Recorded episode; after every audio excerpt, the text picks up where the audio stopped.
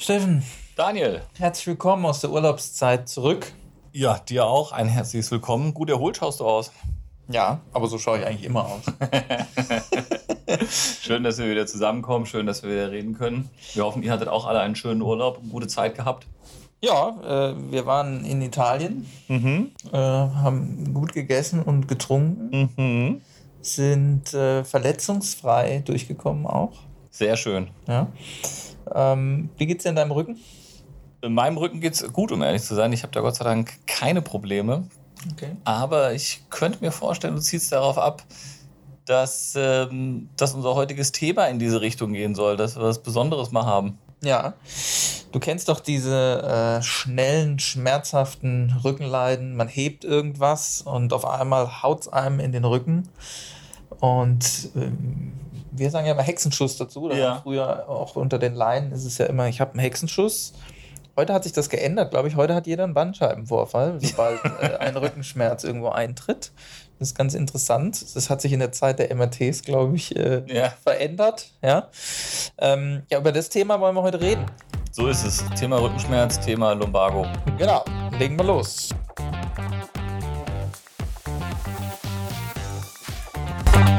Sie hören nun den medizinischen Podcast Kommt ein Arzt zum Physiotherapeuten mit Dr. Steffen Schneider und Daniel Klein. Dies ist ein Podcast, produziert und gestaltet von Praxisklinik 2000 und der Physiotherapie Movin am Mooswald in Freiburg.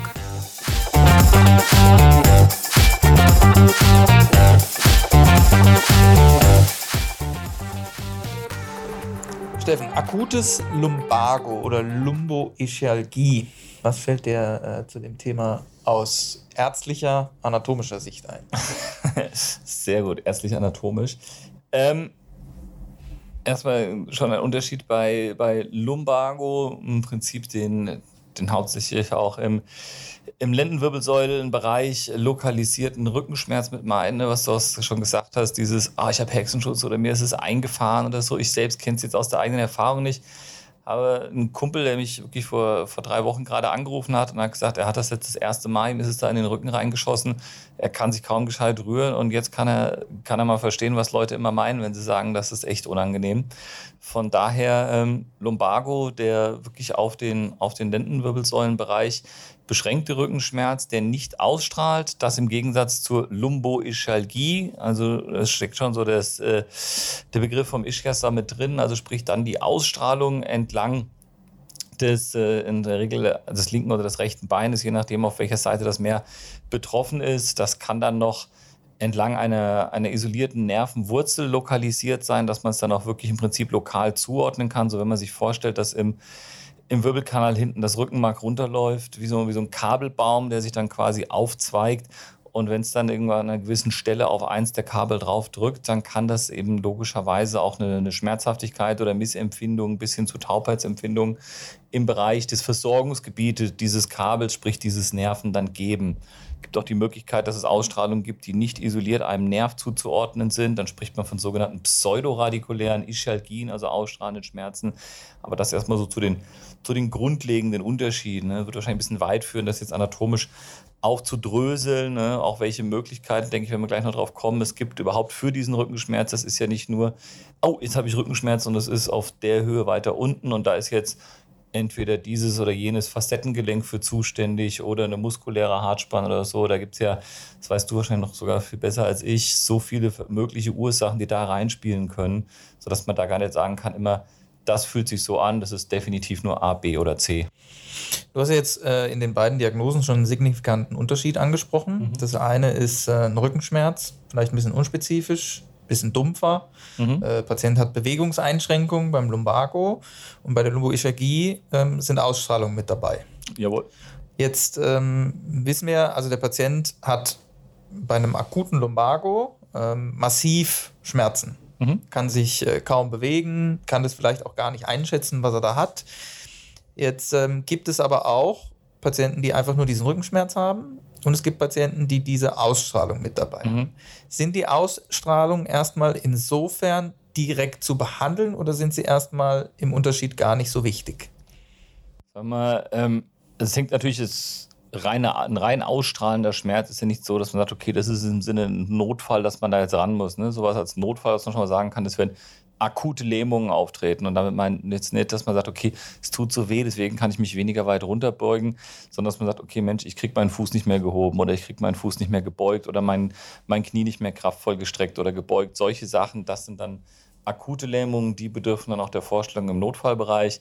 Aber wenn man einfach sagt, Mensch, das zieht mir hier irgendwie das Bein runter und ich spüre es bis zum, bis zum Fuß kribbeln, dann ist es jetzt nichts, wo man sagt, das muss notfallmäßig angegangen werden. Ne? Das, äh, das kann man da nicht behaupten. Das gibt es auch mal. Also ich selbst bei, wenn solche Erscheinungen auftreten. Ich erinnere mich da an, an, ein Beispiel auch noch aus meiner Zeit in der, in der Uniklinik in Marburg, dass wirklich eine junge Frau kam und sagt, okay, sie kriegt ihren, ihren äh, Fuß nicht mehr, nicht mehr kraftvoll gebeugt, also ihr Sprunggelenk, so im Prinzip wie beim, beim Gas geben, beim Autofahren ähm, hatte gemeint, sie hat Yoga gemacht und auf einmal ist es ihr, wie man so schön sagte, eben gerade schon hinten reingeschossen.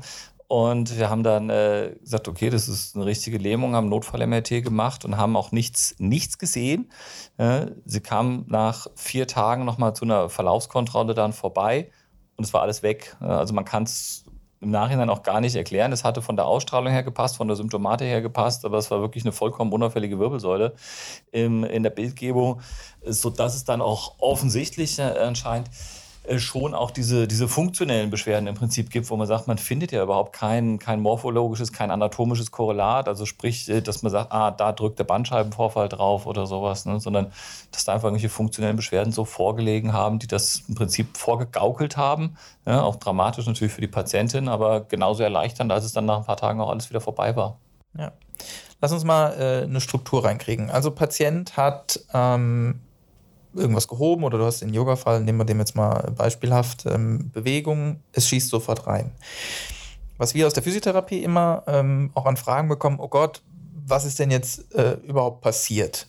Ähm, letztendlich, für mich immer wichtig, wir haben ein paar Tests, den sogenannten LASIK-Test, wir haben verschiedene andere Testungen, die man machen kann, um herauszufinden, ähm, was liegt gegebenenfalls vor haben wir Ausstrahlungen, die wichtig sind. Du hattest das Notfall-MRT schon angesprochen. Also wann gibt es sogenannte äh, Green, Yellow oder Red Flags? Mhm. Die hatten wir ja auch schon mal besprochen. Also was ist wirklich äh, gefährlich? Was muss sofort in die Ambulanz? Und das sind die Taubheitsgefühle, die äh, Kraftverlust ja. und auch die, ähm, das, das Wasserlassen, Probleme beim Wasserlassen oder Wasserhalten. Klar, das sind natürlich dann schon die, die richtig fulminanten Dinge, wo aber auch, glaube ich, dann auch die Zuhörer und Zuhörer selbst schon denken würden, okay, das lasse ich jetzt mal wirklich nachgucken, weil das hat natürlich schon für einen selbst auch gleich ein subjektiv viel bedrohlicheres Gefühl. Genau, also das wäre der Fall, wo wir jedem sagen würden, äh, sofort eine Notfallambulanz aufsuchen, ins Krankenhaus gehen und ja. äh, sich checken und untersuchen lassen. Genau, manchmal ist es ja auch so, dass man für sich selbst sagen würde, wenn man jetzt einen Bekannten anruft und sagt, oh, mein Bein ist total taub, damit meint man dann vielleicht, aber es fühlt sich so ein bisschen dumpfer an wie eingeschlafen oder wie ein Ameisenkribbeln. Also das sind natürlich sehr wenn man sehr subjektiv geprägte Begrifflichkeiten, die wir da jetzt gerade so verwenden und so. Ne? Im, Im Zweifelsfall mit Sicherheit lieber einmal mehr nachgucken lassen, aber es ist doch aus, zumindest aus, weiß nicht, wie es bei dir jetzt ist, aber aus meinen ganzen Jahren Erfahrung jetzt so, dass es doch sehr, sehr selten, äh, auch in der Uniklinikzeit oder auch in den anderen Klinikzeiten, da solche Ak akuten, großen Bandscheibenvorfälle kommen, die so sehr Nerven komprimieren, dann möge mir das verzeihen, wenn man da jetzt in irgendwelchen spezifischen Wirbelsäulenzentren in Ambulanzen arbeitet und sagt, das kommt jeden Tag vor. Zumindest so aus meiner Erfahrung war es jetzt noch nicht so und auch in der Praxiszeit ist es jetzt nicht nicht einmal so gewesen bei mir, dass jemand da einmal vorbeigekommen wäre und gesagt, okay, hier müssen wir jetzt wirklich notfallmäßig weiterleiten. Genau. In den meisten Fällen ist es eigentlich so, dass man ähm, nicht notfallmäßig ins Krankenhaus muss. Ähm, wichtig, ähm, die Patienten haben ja immer erstmal ein starkes Schmerzempfinden. Ja. Das löst wiederum Ängste aus, absolut, was ist absolut. jetzt passiert. Ich habe den Fall eben angesprochen, dass Leute immer denken, jetzt habe ich Bandscheibenvorfall. Mhm. Ähm, da wollen wir einfach auch nochmal differenzieren. Bandscheibenvorfall äh, oder Prolaps, äh, also eine Vorwölbung oder solche Dinge, sind einfach massiv unterschiedlich zu bewerten. Ja, ein Bandscheibenvorfall. Ich hatte, ich weiß nicht, ob die Statistik noch aktuell ist, jeder Mensch hat im Leben mindestens sieben Bandscheibenvorfälle, von denen er nichts weiß. Mhm. Außer er geht ins MRT, dann weiß er es, hat aber mit dem Rückenschmerz, den er aktuell hat, überhaupt nichts zu tun. Wird aber dann anhand des Bandscheibenvorfalls äh, behandelt. Was ich damit sagen will, ist, dass die Patienten relaxter werden müssen, wenn sie bestimmte Befunde bekommen. Mhm. Ja? Weil ähm, wir hatten mal einen Professor, ähm, der in der Uni einen Vortrag gehalten hat Und das war interessant, weil er kam dann rein und war gut gelaunt und turnte da rum und wir haben noch, fanden das ziemlich lustig. Und dann hat er ein MRT-Bild gezeigt von einem Rücken und das war ähm, eine Vorlesung für Ärzte und Physiotherapeuten. Und dann hat er die Ärzte gefragt, was die denn glauben würden, ähm, was dieses, was dieser, wie dieser Patient aussieht. Und dann haben die Ärzte, ja, also der muss im Rollstuhl sitzen, so vom bildgebenden Verfahren her. Und die Physios haben noch ein bisschen anders, ja, also laufen, glauben sie, kann er noch, aber deutlich. Und dann kam raus, es war ein MRT vom Morgen und der Professor hatte sich selber da reingelegt. und äh, hatte gezeigt, ähm, dass eben nicht Bilder beurteilt werden ja. in dem Fall, sondern einfach die Klinik und die Beschwerden. Gut, dass du das so ansprichst. Das wäre so, wär so der Kommentar gewesen, dass man halt keine Bilder behandelt, sondern die zugehörige Patientin, Patienten. Genau. Und in dem Fall, dem Patienten schon Angst zu nehmen, es gibt ja eigentlich Leitlinien auch der Schmerzmedizin, mhm. wo man sagt, wenn ich jetzt, ich weiß, der Patient sagt dann teilweise, ja, ich möchte aber keine Schmerzmittel nehmen. Im Umkehrschluss während er mir das sagt, zündet er sich eine Zigarette an. Da bin ich immer ganz, äh, bin ich immer ganz belustigt, äh, das dann zu sehen. Auf jeden Fall ähm, zu sagen, auf jeden Fall schon mal ein Schmerzmittel nehmen, ähm, Ibuprofen, Paracetamol, je nachdem, was man verträgt. Wenn man sich nicht sicher ist, gegebenenfalls den Hausarzt fragen oder so. Der hat ja meistens äh, die Ahnung dann, äh, was man, was man nehmen kann und die Nebendiagnosen, die da sind. Und ich habe früher noch gelernt, äh, kurz und heftig, hieß es immer. Also mhm. lieber drei, fünf Tage, weil meistens, wenn wir so eine Latenzzeit nehmen, also wie lang, das ist ja auch immer die Frage, habe ich jetzt die Rückenschmerzen, sind 65 Prozent der Patienten nach sieben Tagen wieder gut. Mhm. Ja? Und die Schmerzmedizin hat gesagt, lieber kurz und heftig, also Beispiel Ibu 600, morgens, mittags, abends, mhm. über drei Tage und dann so viel wie möglich bewegen. Bloß nicht hinlegen. Wie ist da der Stand? Ich bin, ähm, also ja, ich glaube, dem kann man, kann man da schon noch zustimmen. Ich ähm, finde es sowieso etwas schwierig an den, äh, sagen, okay, man nimmt das eine Medikament dreimal oder zweimal oder viermal. Natürlich gibt es Standarddosierung, aber es ist ja schon so, dass eine Schmerztherapie ja dann sinnvoll ist, wenn die Patientin Patient damit schmerzarm oder schmerzfrei wird. Ne? Und wenn die Schmerzen sich nicht verändern und ich habe drei davon genommen, dann ist das offensichtlich nicht das alleinig richtige Mittel, das ich da das ich da brauche. Ne? Das Ziel soll natürlich sein, dass man möglichst zügig da auch wieder rauskommt äh, aus diesen Schmerzhaftigkeiten, weil auch das äh, weißt du wieder besser mit den sich anschließenden muskulären Verspannungen, diese Verkettungen, die dann auftreten können. Ähm, ich glaube schon, dass es so ist und behandle jetzt ja nicht vorrangig Rückenschmerzen, sondern das ist ja was, was äh, kann ich sagen, so etwas äh, stiefmütterlich äh, in meinem Alltag da, da vorkommt. Aber aus der, aus der Vergangenheit ähm, und aus der Erfahrung, die man da gemacht hatte, schon so ist, dass ich glaube, die funktionelle Belastung das Entscheidende ist, dass man das ermöglicht. Ich glaube, diese Idee, ah, jetzt habe ich Rückenschmerzen, ich kann mich nicht rühren, ich nehme die Ibuprofen und lege mich ins Bett. Ich glaube, dass das schlecht ist. Ne? Oder ich bin mir sicher, dass das schlecht ist, sondern so ein funktionelles Belasten, so ein irgendwie doch noch so ein bisschen weiter, so ein, ich möchte mal sagen, so ein halbwohliges in den Schmerz hinein, ne? dass, man, dass man das hat. Ne? Dann kommen wir mit Sicherheit auch noch drauf, äh, Wärme- oder Kälteanwendungen, solche Sachen, die ja von den Leuten bisweilen total unterschiedlich, ob des angenehmen oder des wohligen Empfindens äh, da wahrgenommen werden, wo man meiner Meinung nach überhaupt keinen großen Fehler machen kann. Ne? Dem einen tut die Kälte besser, dem nächsten tut die Wärme besser, die muskuläre Entspannung. Natürlich gibt es das alles noch mit Stufenbettlagerung und wenn man wirklich sagt, ich kann mich jetzt gerade gar nicht mehr rühren oder so, das ist ja auch eine Frage des teilweise des Alters. Ne? Es gibt ja auch die Möglichkeit, dass man beispielsweise nicht, nicht nur einen Bandscheibenvorfall oder eine Vorwölbung oder eine Irritation von kleinen Gelenkchen haben könnte. Es könnte auch mal ein Wirbel eingebrochen sein beim älteren Menschen. Und äh, das ist dann schon was, wo man sagt, okay, Mensch, wenn diese Schmerzen dann erstmal über, über sechs Wochen da sind, wo man dann eine Diagnostik folgen lässt, ne, das trifft sich dann wieder mit den Leitlinien, was du gerade angesprochen hast. Ja, also aus funktioneller Sicht erklären wir es natürlich immer so. Also ähm, wir haben ja äh, den Kopf dabei, der diese Schutzspannung einfach ähm, mhm. am meisten mit auslöst. Das heißt, wir haben ein Ereignis gehabt, ein, sagen wir mal, traumatisches Ereignis für den Rücken in Form einer Art Fehlfunktion. Mhm. Das heißt, der Kopf hat gedacht, oh, die Position ist gegebenenfalls zu schnell ausgeführt worden, er will die, den Rücken schützen, er will die Bandstrukturen schützen, er will die Bandscheibe schützen und geht in eine massive muskuläre Schutzspannung. Mhm. Also in sogenannten massiven Hyper, Hyper ist immer zu viel, Tonus ist mhm. der Spannungszustand. Das brauche ich dir ja nicht erklären, aber für die ja, natürlich. Zuhörer natürlich. Oder ich muss es dir doch noch erklären, aber das glaube ich. Hat jedenfalls nicht geschadet, okay. nochmal zu hören. so, und ähm, was die Schmerzmedizin dann letztendlich bringt, ist ja äh, eine Reduzierung des Schmerzes und damit eine erhöhte Funktion. Mhm. Das heißt, über die erhöhte Funktion, und deswegen sagen wir den Patienten auch immer, mobilisieren in den Schmerz mhm. und so schnell wie möglich. Mhm. Weil dann merkt der Kopf wieder in der Wahrnehmung, ah ja, ich kann ja wieder in die Position gehen und mit einem Schmerzmittel kann ich das einfach besser als ohne Schmerzmittel. Und dann bin ich relativ schnell wieder in drei bis fünf Tagen aus dieser Geschichte raus, weil der Körper diese Schutzspannung dann einfach nachlässt. Der Kopf denkt, ah ja, ich brauche ja gar nicht mehr schützen, da war ja doch nichts und so jetzt mal einfach erklärt ja. und lässt diesen Tonus wieder nach. Ja, und das ist ja das einzige Problem. Und die Schmerzmittel helfen da einfach enorm gut, um so schnell wie möglich rauszukommen und eine Chronifizierung, und das ist ja die Gefahr dabei, zu vermeiden. Also, dass ich dann genau vier, fünf, sechs Wochen mit dieser Geschichte rummache ja. und diese Spannung einfach nicht verloren geht. Und im Schmerzgedächtnis das einfach bleibt und dieses Segment oder je nachdem, was betroffen war, einfach erhöht geschützt wird weiterhin. Mhm. Was natürlich auch eine Gefahr ist, wenn die Leute, sagen wir mal, untrainierter sind, ein gewisses Übergewicht haben, Rauchen ist ein wichtiger Faktor, dann und das nicht machen und sich nicht dran halten, dann bin ich hinten raus immer deutlich länger. Ja. Und äh, deswegen ist es einfach wichtig, die ersten Tage mit einem Schmerzmittel zu. Es ist ja auch meistens tatsächlich so, wenn du in eine Ambulanz gehst, fragen die dich als allererstes, haben sie schon mal ein Schmerzmittel genommen? ja. ja. Weil sie sind hier in der Notfallambulanz, warum nehmen sie kein Schmerzmittel? Und das ist schon ein wichtiger Faktor, ja.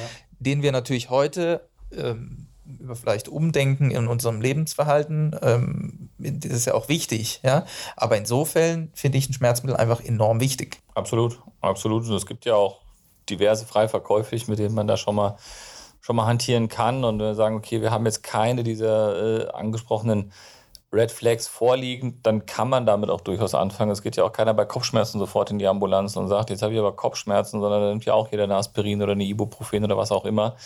Und ähm, das ist schon vernünftig. Natürlich ist es kein Nachteil, wenn man sagt, Mensch, ähm, was für Übungen kann ich denn da für den Rücken machen? Und natürlich gibt es dann äh, würde ich mal behaupten, wahrscheinlich nichts Besseres, als beim Physiotherapeuten sich anleiten lassen zu können. Aber es ist ja doch schon so, dass wenn man sagt, Mensch, seien es die Krankenkassen, selbst auch auf YouTube oder so, es gibt ja doch diverse Rückenvideos, Rücken, Rückenschulungsprogramme, wo man sagen kann, Mensch, so zwei, drei Übungen. Ich meine, heutzutage fast jeder kennt ja so eine Handvoll Übungen, die man so für den Rücken schon mal so ein bisschen anstarten könnte. Machst sie aber gar nicht kompliziert. Nimm Schmerzmittel und geh spazieren. So Beweg dich oder dehn dich leicht in den Schmerz ja. rein. Alles, was geht. Du musst jetzt nicht wichtig langsam rein bewegen, gucken, wo die Grenzen sind, aber Bewegung ist das Entscheidende. Es muss das nicht ist, immer also möchte ich schon, auch wenn wir nicht am Ende sind, aber schon vorweggreifen. Ich glaube, das ist die Aussage des Podcastes heute bei diesen Rückenschmerzen. Wenn da äh, nicht solche, solche Red Flags vorliegen, beweg dich. Ja, krieg das Schmerzen hin, aber beweg dich, Mobilität, funktionelle Belastung. Genau. Das, das kann man schon, finde ich, vorwegnehmen als, ja, die, als den großen. Und wichtig, die, die zweite wichtige Aussage ist, die Wirbelsäule ist ein, ein richtig tolles Konstrukt mhm. und die passt sich auch in unserer ähm, aktuellen Situation, wenig Bewegung, die passt sich eigentlich an alle Situationen wunderbar an. Wir haben eher die Problematik, dass wir mit unserer Schnelligkeit, in der wir leben, auch psychisch dem, dem Ganzen nicht folgen können und auch die Wirbelsäule nicht. Aber sie passt sich an alles wunderbar an und jede Situation, nur wir müssen sie genug belasten. Und je besser wir sie belasten, desto besser passt sie sich an Situationen an. Und das gilt auch bei so einem, bei so einem akuten Lumbago eigentlich, mhm. bei einem Hexenschuss. Ja? Und gehen wir aber mal jetzt davon aus, dass ähm, der Patient hat jetzt seine Ängste abgelegt dann unseres Podcasts und hat sich bewegt, hat ein Schmerzmittel genommen und nach sieben Tagen sagt er, ich habe gesagt, sieben Tage soll es besser sein, ich habe aber immer noch Beschwerden. Jetzt kommt er zu dir im Zweifelsfall und sagt, hier, ich habe noch äh, Rückenschmerzen, was soll ich denn jetzt machen? Ähm, jetzt sind so unspezifische Rückenschmerzen, ähm, mal vom Budget abgesehen, auch immer, muss man nicht gleich Physiotherapie verschreiben. Da bin ich eigentlich dafür, weil ähm, die Physiotherapie leitet natürlich ein bisschen an. Da wäre ich jetzt schon wieder bei dir zu sagen, jetzt ähm, warten wir nochmal ab, vielleicht verändert man nochmal die Medikation. Ähm, und bewegen Sie sich nochmal, versuchen Sie mal da ein bisschen Übung zu machen, wenn man es klinisch untersucht hat. Aber was ja dann immer kommt, ist ähm, bei vielen dann auch, okay, was macht man? Kann ich mal eine Spritze haben? Mhm. Oder ähm, wie sieht es ähm, da aus? Ich weiß aus den Studien, dass die Spritzen nicht unbedingt immer der beste oder auch erfolgreichste oder sinnvollste Weg sind. Hinzu kommt, dass manche noch ähm, dann versuchen einzurenken. Ich bin ja kein Fan von Einrenken. Aus der manuellen Therapie oder aus dem Bereich der Physiotherapie geht man ja auch davon weg. Man geht eher in Richtung Deblockierung, eher in Anleitung, in aktive Umsetzung wiederum, ähm, weil man einfach weiß, dass zum Beispiel beim Hexenschuss ähm, keine massiven Einrenkungen vonnöten sind und die meistens sogar teilweise mehr Schmerzen machen. Es gibt aber auch noch Physiotherapeuten, die einrenken, die das in Deutschland übrigens gar nicht dürfen. Mhm. Nur, das dürfen ja nur die Ärzte. Mhm. Und ähm, aber was und vor allen Dingen, was spritzt man denn dann eigentlich? Das ist immer die Frage der Patienten auch.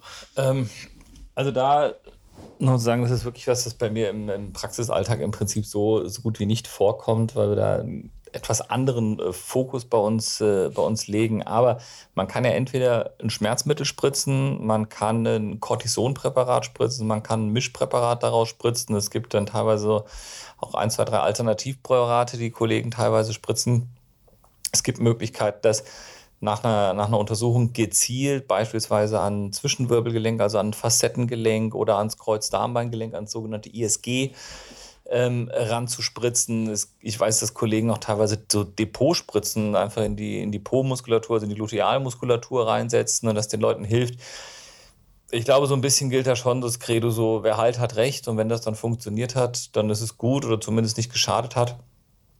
Ähm, es ist auch immer die Frage, so ähnlich wie mit, der, mit einer erweiterten Bildgebung, ja, wie wir es auch schon mal besprochen hatten, wenn ich jetzt dann dezidiert irgendwo hinspritzen möchte, um zu gucken, ja, okay, wie hat das denn gewirkt oder hat es nicht gewirkt, sprich, welchen Effekt hat das denn gehabt und sowas, dann muss ich vielleicht auch ein bisschen anders spritzen oder kontrollierter unter Röntgenanwendung, also so einen Bildwandler dafür verwenden, als wenn ich einfach nur so ein Schmerzdepot da irgendwo hinspritzen möchte, dem Patienten noch was, was Gutes tue mit, mit Schmerzmitteln, die ich ihm aufschreibe und ein bisschen Physiotherapie mit Wärmetherapie. Ich sage den Leuten auch oft, wenn sie dann zur Physiotherapie gehen, sagen Sie gleich bei der Physiotherapie, das Ziel ist die Anleitung von Eigenübungen, dass Sie da sechs Anwendungen haben, dass Sie eine Rückenschule erlernen, dass ja. Sie, es bringt Ihnen nichts, wenn Sie zweimal die Woche da irgendwo hinlaufen, machen Ihr Lebtag nichts, gehen dann zweimal die Woche hin, a 20 Minuten oder was da inzwischen ist, äh, und dazwischen machen Sie nichts zu Hause, sondern das können Sie sagen, können Sie morgens nach abends 20 Minuten machen und das zu Hause. Und die Übungen sind ja nicht so hochkomplex, dass man die nicht zu Hause umsetzen kann, die man da kriegt. Von daher also ich glaube, das ist wirklich was, da können die Patientinnen und Patienten ganz, ganz viel in Eigenregie mit lösen. Was häufig noch mit reinkommt, jetzt äh, mehr aus der ärztlichen Seite, ist, dass Patienten sagen, gut, ich kann so aber nicht arbeiten gehen.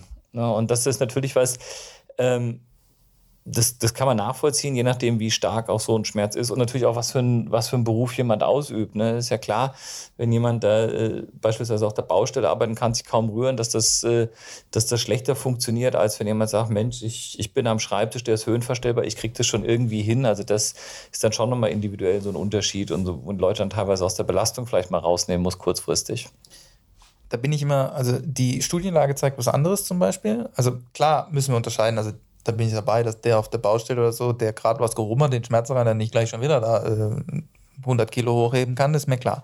Was man aber sieht, ist, dass die Leute schnell besser werden, wenn sie zur Arbeit gehen. Glaube ich. Glaube ich so. Weil das hat A, den, die Chronifizierung, also die, den psychischen Faktor, weil zu Hause denkt man eher über den Schmerz nach und dann geht er wirklich langsamer weg. Und die Bewegung tut ihnen einfach gut. Mhm. Was dann immer vergessen wird, also ich bin ja dabei, dass man sagt, okay, man, man kann was ranspritzen, das hat teilweise einen guten Erfolg und ähm, verschlimmern tut man es im Zweifelsfall nicht, sondern man kann es eigentlich probieren.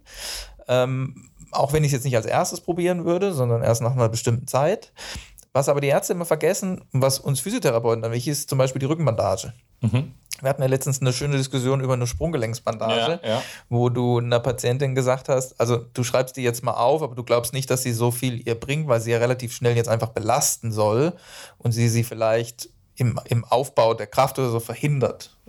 Ja, mein Argument ist ja, haben wir es ja auch schon ein paar Mal von gehabt, auch außerhalb des Podcasts im Rahmen, dass ich mir sage, okay, die Muskulatur, der Körper merkt einfach, ich werde von außen gestützt, ich muss weniger machen und äh, unterlässt dann gegebenenfalls regulatorische Prozesse so im Körper. Ne? Wir haben das ja schon mal ausdiskutiert, dass du sagst, es kann aber zu gewissen, gewissen Graden schon unterstützen und echt vorteilhaft sein. Und da war ich ja auch ein, ich möchte fast sagen, ein gelehriger Schüler und habe dies ja auch so aufgenommen, bin da auch durchaus äh, großzügiger geworden, was, was diese Dings angeht, was diese Rezepte da und Verordnungen entsprechend angeht. Ja, aber das nehme ich natürlich auf, wenn mir jemand, der das im Alltag regelhaft erlebt, sagt, Mensch, so und so kann es auch funktionieren. Das ist einfach, ähm, wichtig bei der, bei, beim Rücken einfach auch, wenn wir das jetzt als Beispiel nehmen, weil die Ärzte haben noch den Eindruck, also viele, dass diese Rückenbandagen ähm, Muskulatur abbauen. Das ist bewiesen, dass es das nicht tut, mhm. sondern es ist rein regulierend und stützend. Das heißt, der hat jetzt, ich, ich habe eine gewisse Kompression und wenn der die vorne mit, diesem, mit dieser Schnürze dazu macht, mit dem Klett, hat der automatisch 50% weniger Schmerzen. Okay. Also 50% ist jetzt meine Zahl, da kann ich auch, also ich weiß es nicht genau, aber die Hälfte von den Patienten sagen, also das ist super, super besser. Okay. Damit kann ich auch arbeiten gehen, damit kann ich stehen. Und ähm, das ist wirklich super gut. Und die kann man ja, wenn man nochmal irgendwann mal so ein Ereignis hat, auch super direkt wieder anziehen. Ja. Also Beispiel, der Patient hat sich jetzt im Garten geholt, dann soll er das in Zukunft ein bisschen mehr noch im Garten anziehen. So. Und in der Funktion, und das ist der Unterschied zum Korsett, in einem Korsett stützt mich. In einem. Korsett baue ich Muskulatur, weil da kann ich mich ja zum Beispiel gerne nach unten beugen. Ja. So, aber bei einer Bandage kann ich alles machen. Weil sonst bräuchte man auch keine Kniegelenksbandagen. Das ist ja dasselbe Spiel. Ja? Ich sage, ich war da ja auch. Äh ja, man macht sich darüber halt so wenig Gedanken und denkt, ja klar, äh, baut es ein bisschen ab, aber es ist nicht der Fall. Ich benutze alle weiteren ähm, und das ist, soll ja kein, kein Standard werden wie jetzt eine, eine Einlage für einen mhm. Fuß oder sowas, die ich hier wirklich stützend die ganze Zeit habe, ja. sondern das soll jetzt für den Fall akut und die Bandage behalte ich. Das heißt, ich kann sie immer mal wieder nutzen bei Tätigkeiten, wo ich merke, da bin ich instabil. Das Grundlegende muss natürlich immer sein, weiter Kraft aufzubauen. Also das muss das Ziel bei allem sein. Und sagen, äh, die Patienten sagen, ja, wie, wie kann ich, wie konnte ich das denn verhindern? Manches ist einfach auch Pech. Ja. ja, wenn ich dann in der Untersuchung sehe, die sind funktionell eingeschränkt, aber die haben keine Kraftdefizite oder sonst irgendwas. Also wenn ich da die Testbatterie durchhaue, in den Testungen sehe ich, die sind eigentlich stabil. Ja, mhm. das war, da muss ich einfach sagen, das ist einfach Pech. Das kann jedem passieren. Ja, ja. und dem aber eine Rückenbandage zu geben, ist kein, kein Defizit. Und die mhm. Patienten sollen die unbedingt anziehen, weil sie ihnen einfach enorm viel Schmerzen am Anfang nehmen mhm. und den Prozess deutlich verschnellern. Ich kann jetzt nicht aus der eigenen Erfahrung so extrem viel mitreden, weil das äh, ja so ein, ja, ist, ist nicht im Hauptfokus bei mir im, im Alltag. Aber glaube ich dir so, kann ich mir auch gut vorstellen, ne? kann, man auch, ähm, kann man auch nachvollziehen. Was, was ich interessieren würde, ob das auch ähm, oder ob das deine, deine Einschätzung so deckt. Ich habe das Gefühl, die Paare, die man damit mal sieht, die dann solche Rückenbeschwerden so akut kriegen, das sind ganz, ganz selten welche, aber ich kann das jetzt nicht mit harten Zahlen belegen, die sagen, ja, ich mache sowieso jeden Tag eine Viertelstunde meine Rückengymnastik und mein, oder meine Bauchgymnastik oder sowas, sondern Leute, man sagt, ja, es ist ja schon so, wenn man sie dann sagt, ja, und dann sollen sie eben eine Rückenschule erlernen und dann sollen sie Anleitung dafür bekommen. Da sagt ja selten, brauche ich nicht, ich mache sowieso mein Konzept jeden Tag. Also ich möchte da nochmal ran appellieren und glaube, das ist extrem wichtig oder einer der ganz wichtigen Bereiche ist, wo man sagt, da kann man über Prävention wirklich was gewinnen, weil du hast zwar gesagt, das stimmt ja auch, die Wirbelsäule passt sich gut an, aber so rein von der Evolution her ist es im aufrechten Gang immer noch etwas, äh, wo wir vielleicht äh, noch etwas optimierter in, weiß nicht, ein paar hunderttausend Jahren aussehen werden. Und wo ich schon glaube, dass man über, wenn man sagt, Mensch, das sind meine Rückenübungen oder vielleicht auch da der, der doofe Spruch, du kannst vielleicht bestätigen, ob er stimmt, der größte Rückenmuskel ist der Bauch, also sind die Bauchmuskeln. Ne? Also sprich diese, diese Stützmuskulatur, die Rumpfmuskulatur. Das heißt, wenn man sich da vielleicht wirklich sagen wird, Mensch, so fünf bis zehn Minuten Training am Tag, von mir ist auch jeden zweiten, wie auch immer, alles ist besser als nichts, die gönne ich mir und oder meinem Körper und mir, weil man tut ja nur sich selbst einen Gefallen. Ich glaube, wenn du nie was machst und dann hast du es und dann fängst du an, ich meine, das hört sich jetzt doof an, aber dann hast du ja untrainierte Muskulatur vielleicht und dann kommt da auf einmal Training drauf, die ja vielleicht sogar eine Muskelkater auslösen kann und du hast ja eh schon Beschwerden. Also von daher wäre mein Appell Prävention. Ich weiß nicht, ob du da in die gleiche Kerbe reinhauen würdest. Ja, also grundsätzlich, wenn die Patienten erzählen, sie machen viel Übung, dann würde ich schon mal hellhörig werden. Mhm. das ist meistens ein Zeichen, dass sie nämlich nichts machen. Ja, also wir haben schon äh, viele, die äh, sagen, ja, ja, ich habe meine Übung gemacht und wir erkennen ja auch Dinge mhm. einfach in bestimmten Bereichen. Hat er die jetzt gemacht oder nicht gemacht? Weil wir müssten eigentlich jetzt eine Verbesserung dann auch sehen. Also ja. das merkt man schon, ähm, dass die Patienten da ein bisschen übertreiben in dem, was sie da tun. Prävention ist ein, ist ein ganz wichtiger Punkt einfach auch. Ähm, wir sehen es ja auch, sagen wir mal bei den postoperativen Geschichten. Wenn jemand jetzt akut ähm, einen Unfall hat oder ein Trauma hatte, wird dann operiert. Wenn der vorher was gemacht hat, ist der viel schneller fit. Hm. Und je älter wir werden, desto entscheidender ist dieser Faktor. Ja. ja? Und ähm, grundsätzlich, wir wissen ja auch Kraftaufbau und Bewegung sind die zwei wichtigsten Faktoren für Muskelgewebe, für Krebsvorsorge, für äh, alle möglichen Erkrankungen. Was Besseres können Vorbeugung, wir Krebsvorbeugung. Genau. Ja? Dass jemand ja, denkt, er kann ich, nee, nee. Vorsorge, dass jemand denkt, er kann Untersuchungen ausfallen lassen, weil er die Handel nimmt. Nein, das nicht. Genau, hast du recht, ja. ähm, also das, da, da kann ich präventiv einfach das meiste ja, tun. Ja. Was man aber auch sagen muss, ich kann es natürlich nicht zu 100% verhindern, aber ich kann die Chance, dass etwas passiert, deutlich verringern. Ja. ja. Es bleiben ja auch die übrig, wo man sagt, also ein sehr guter Freund von mir, wirklich topfit, Modellathlet vom noch, noch besser als du. Ähm, ja, äh, und zack, Rückenschmerzen, kann seinen Fuß nicht mehr bewegen, äh, Notfall-MRT bekommen und Bandscheibenvorfall draufdrückt, ist selbst Kollege aus, aus einer Uniklinik und äh, ist dann zwei Tage später auch gleich operiert worden mit äh, Bergung dieses Bandscheibensequesters, also dieses losgelösten Bandscheibenteils da. Und ich sagte, Mensch, das gerade der das kriegt, ist ja echt verrückt und sowas, weil auch keinen rückenschädigenden Sport jetzt irgendwie gemacht hat, sondern wirklich ein Muskelkorsett, wo man denkt, okay, da kann gar nichts drin passieren. Es kann diese Leute natürlich auch trotzdem erwischen. Ne? Das ist ja nicht, dass man sagt, wenn man fünf Minuten Rückenschule am Tag macht, dann passiert einem nichts. Aber genau so wie wir es ja häufiger schon hatten und sowas, ne, dass es mit Sicherheit kein Nachteil ist, wenn man auf einer guten Basis da einfach aufbauen kann, selbst wenn was passiert, um wieder so Return to Sports oder Return to Daily Life oder sowas zu haben. Genau. Und ähm, das Entscheidende ist dann auch, dass das, wenn das zum Beispiel nicht vorhanden ist, äh, man natürlich die Chance nutzt, um das Ganze anzugehen. Weil wir ja. hatten es von äh, Schmerzgedächtnis auch, ähm, dass man einfach verhindert, dass es chronifiziert. Und es ist immer wie so eine Art Warnschuss einfach vom mhm. Körper auch. Ja? Äh, irgendwo muss was gewesen sein, was überbelastend war, wo ich vielleicht nicht perfekt mit dem Rücken äh, in der Balance war oder sonstiges. Das heißt, dass die Physiotherapie es auch schafft, und das kriegt man normalerweise wirklich in einem Rezept einfach auch hin. Mhm. Ich kriege immer zu viel, wenn die Patienten dann woanders herkommen und sagen, ja, der hat mir noch nicht mal eine Übung sechsmal gezeigt, da kriegst du ja genauso zu viel wie ich. Wo ich mir denke, das kann es ja wohl nicht sein bei so einer Diagnose. Ja? Und ähm, Angst nehmen, zu zeigen, der Rücken kann alles ab. Das sind auch immer die wichtigen Fragen der Patienten. Äh, was kann ich denn jetzt machen? Sie können alles machen. Mhm. Sie dürfen alles machen, sie sollen alles machen, natürlich aktuell bis zur Schmerzgrenze dann, ähm, wenn es möglich ist, langsam über diese Schmerzgrenze hinaus mobilisieren. Ja. ja? Und ähm, danach, wenn der, wenn der Schmerz wieder deutlich weg ist, dann sollte man es nutzen, um diesen kleinen Schuss da von Bug zu nutzen und zu sagen, ich muss ein bisschen was tun, wo ja. sind meine Defizite. Ja. Die können wir dann vor allen Dingen auch aufzeigen oder ihr vielleicht ja auch aufzeigen und sagen, ähm, da müssen sie was tun, damit es in Zukunft nicht mehr passiert. ja. Und das ist letztendlich dann die entscheidende Aufgabe der Physiotherapie auch. Ja? Ähm, und wenn man sagt, ähm, da entwickelt sich doch noch irgendwas oder man muss nochmal gucken, dann muss man, müssen wir nochmal Rücksprache mit dir halten oder mit anderen halten und so muss das dann letztendlich laufen. Absolut, und absolut. Dann weiß der Patient aber, ähm, das jetzt so eigentlich so ein bisschen einzuschätzen, was er zu tun hat. Die Physiotherapie muss gucken, dass die Funktionen wiederhergestellt mhm. werden, dass man anleitet, dass man Tipps gibt, die Erstversorgung gegebenenfalls ähm, über den Arzt, über eine, eine, Bandagierung, über dann auch vielleicht eben eine, eine, Injektion.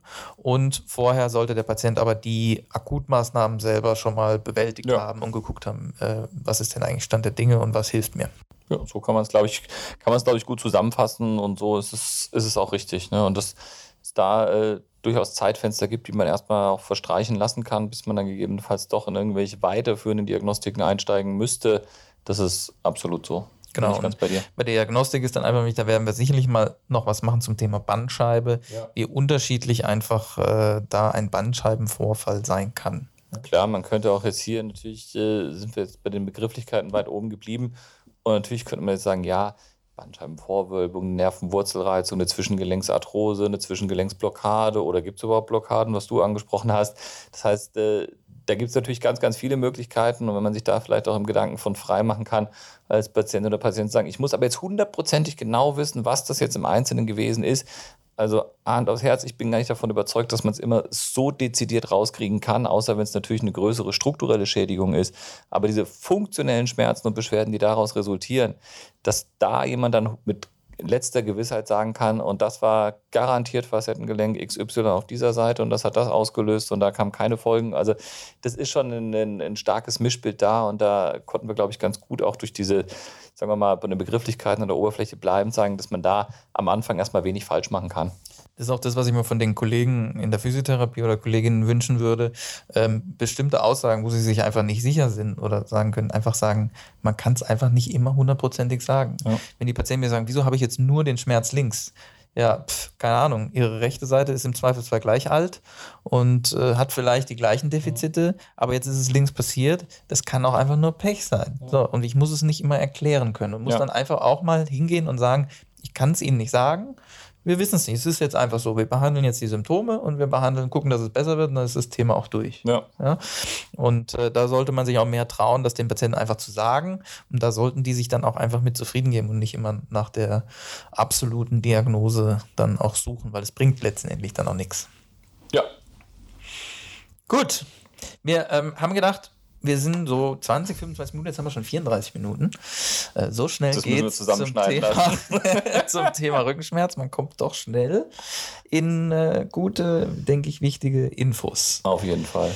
Dann äh, gehen wir in den Abschluss, unsere Abschlussgeschichte. Jawohl. Die Geschichte hast du äh, was zu erzählen? Eigentlich nur was ganz Spontanes, weil mir ist eingefallen, jetzt haben wir so viel über Rückenschmerzen geredet und wenn ich jemals welche kriegen sollte, dann würde ich auf jeden Fall bei dir zur Physiotherapie kommen. Denn du hast vorhin gesagt, die Patienten, die sagen dann, sie möchten kein Schmerzmittel nehmen, wenn sie beide sind, zünden sich aber dann eine Zigarette an. Und wenn ich dann auch noch rauchen würde, dann könnte ich ja bei dir im Studio direkt, also im, im Studio während der Anwendung rauchen. Respekt. ja, ich habe ja äh, zum Thema Rauchen äh, ein spezielles Thema, ähm, weil ähm, als meine Freundin und ich kennengelernt, die hat zwar so Gelegenheitsraucherin, ne? Mhm. und ich kann es ja überhaupt nicht ab. Also ich esse ja einfach sehr, sehr gerne und ja. finde es immer toll, wenn man dann den, den Geschmack vom Essen im Mund dann hat, ein tolles Essen, noch einen tollen Wein oder sowas und dann. Das erklärt auch deine Abneigung gegen das Zähneputzen. So, genau, ja, weil den Geschmack, den möchte ich schon mit ins Bett nehmen auch, ja.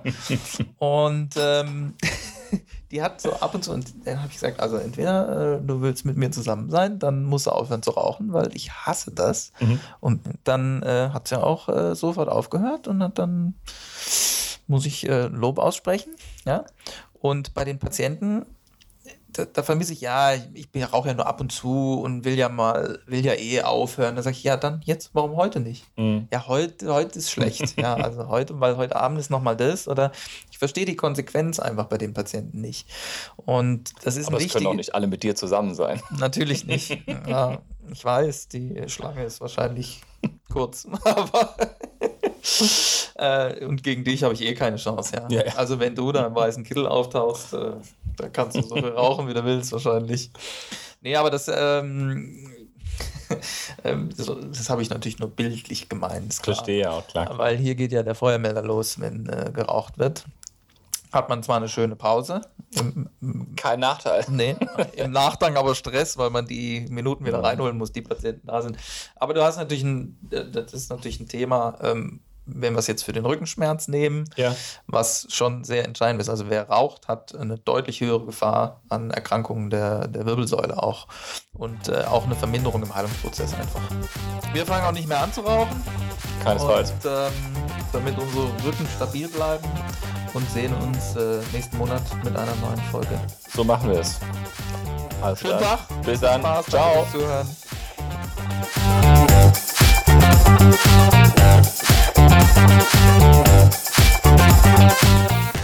Dies ist ein Podcast, produziert und gestaltet von Praxisklinik 2000 und der Physiotherapie Movin am Mooswald in Freiburg.